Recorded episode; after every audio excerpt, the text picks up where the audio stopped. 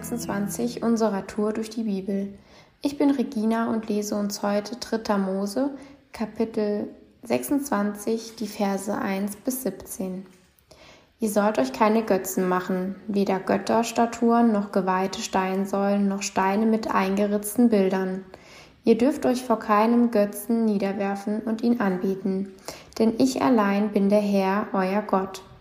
Haltet den Sabbat als Ruhetag ein und habt Ehrfurcht vor meinem Heiligtum. Ich bin der Herr.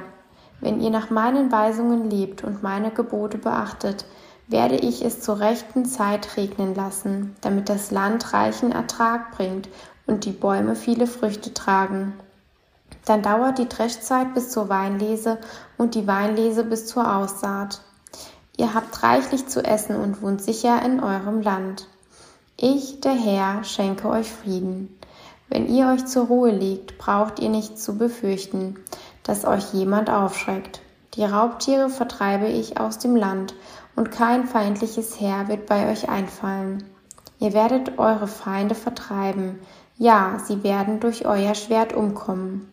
Fünf von euch schlagen hundert Feinde in die Flucht und hundert von euch ein Heer von zehntausend Soldaten.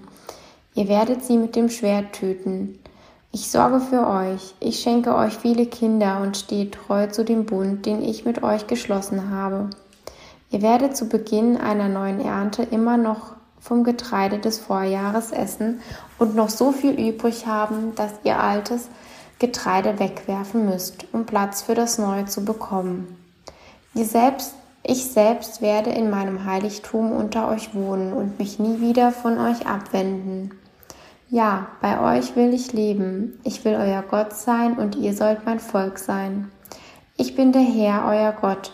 Aus Ägypten habe ich euch befreit, denn ich wollte nicht, dass ihr dort noch länger Sklaven seid. Das harte Joch, das dort auf euch lastete, habe ich zerbrochen. Aufrecht und frei dürft ihr nun gehen. Wenn ihr mir aber nicht gehorcht und euch nicht an all diese Gebote haltet, wenn ihr meine Ordnung missachtet und für meine Weisungen nichts mehr übrig habt, brecht ihr den Bund, den ich mit euch geschlossen habe. Dann werdet ihr die Folgen zu spüren bekommen. Ich lasse plötzlich schweres Unheil über euch hereinbrechen. Fieber und unheilbare Krankheiten, die euch erblinden und zugrunde gehen lassen. Vergeblich werdet ihr eure Saat aussehen, denn die Feinde werden die ganze Ernte rauben. Ich selbst werde mich gegen euch wenden. Ihr werdet von euren Feinden geschlagen und unterdrückt.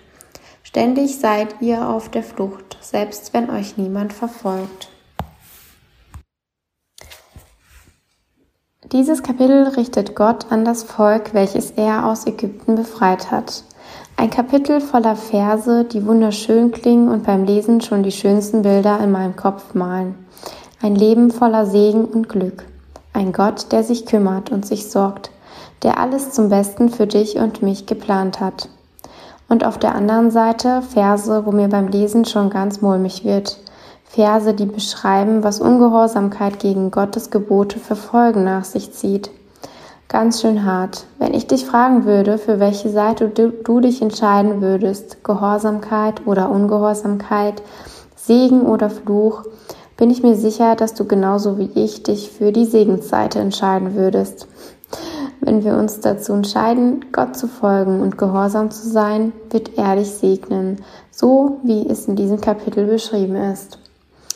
Heute ist ein guter Tag für einen guten Tag.